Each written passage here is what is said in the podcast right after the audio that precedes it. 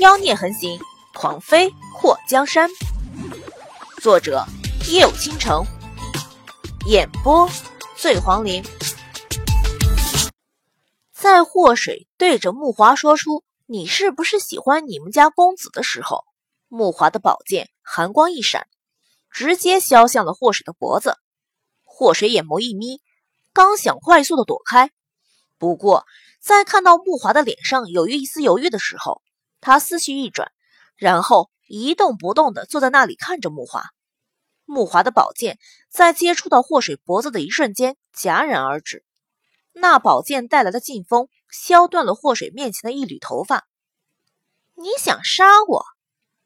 祸水的声音微微上扬。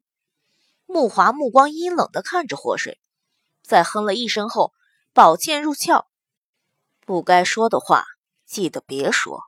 小心你的脑袋！祸水眉头一挑，看样子我是说对了。在看到木华又要拔剑的时候，祸水扭过头去，装成什么也没说的样子。他不怕木华杀他，因为在龙琛没有发话的情况下，他认定木华不敢对他动手。就眼前木华护主和对主子迷恋的程度，还有忌惮。被人说他喜欢龙琛来看，祸水已经认定了木华绝壁对龙琛有想法，而且还是那种不能说出口的想法。主子绝世俊美，这当属下的整日里看着那么美好的一张脸，天长日久不动心才怪呢。祸水暗地里想，他不管木华是不是因为龙琛救了他而敌视他，反正。他和这个娘们儿是彼此看不顺眼，势不两立，迟早有一天会大干一场。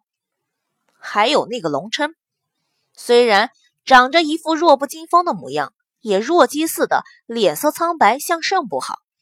不过他可不会天真的以为他真像表面看到的那么简单。等找到机会，他就偷偷溜走，离这群蛇精病远点儿，以免羊肉没吃到。再惹上一身骚，木华冷冷地盯着他，说不出为什么，在看到祸水的第一眼，他就发自内心的讨厌。他有个直觉，这个叫祸水的丫头会成为他家公子的绊脚石。如果不是公子要留祸水一命，他早就把这个邋遢的丫头一剑刺死。两个各怀鬼胎的人突然都沉寂下来，马车里静悄悄的，一声没有。天色渐暗，车队到了一个渔村。祸水下了马车后，看到龙琛的一众侍卫围在一个石头房的周围。龙琛被穆觉扶下马车后，走进了房子。穆华瞪了祸水一眼，跟了进去。祸水对着天空翻了个白眼，看了看四周，发现渔村里的村民远远的向此处张望，交头接耳。他打量了一下眼前的房子。在这个小村子里，像这样用石头垒起来的房子并不多见，估计这算是整个村里最好的建筑物了。不知道龙琛的手下花了多少钱包下一整间。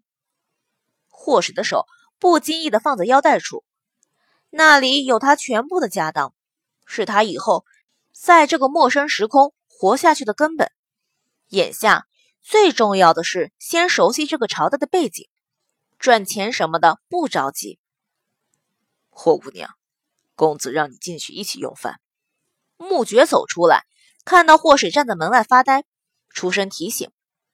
霍水正在想事情，被穆觉打断后，呲起小白牙，微微一笑：“谢谢穆大哥。”看到霍水雪白的背齿，在最后一丝夕阳的映照下，反射出耀眼的光芒，穆觉的眼眸微微的一眯。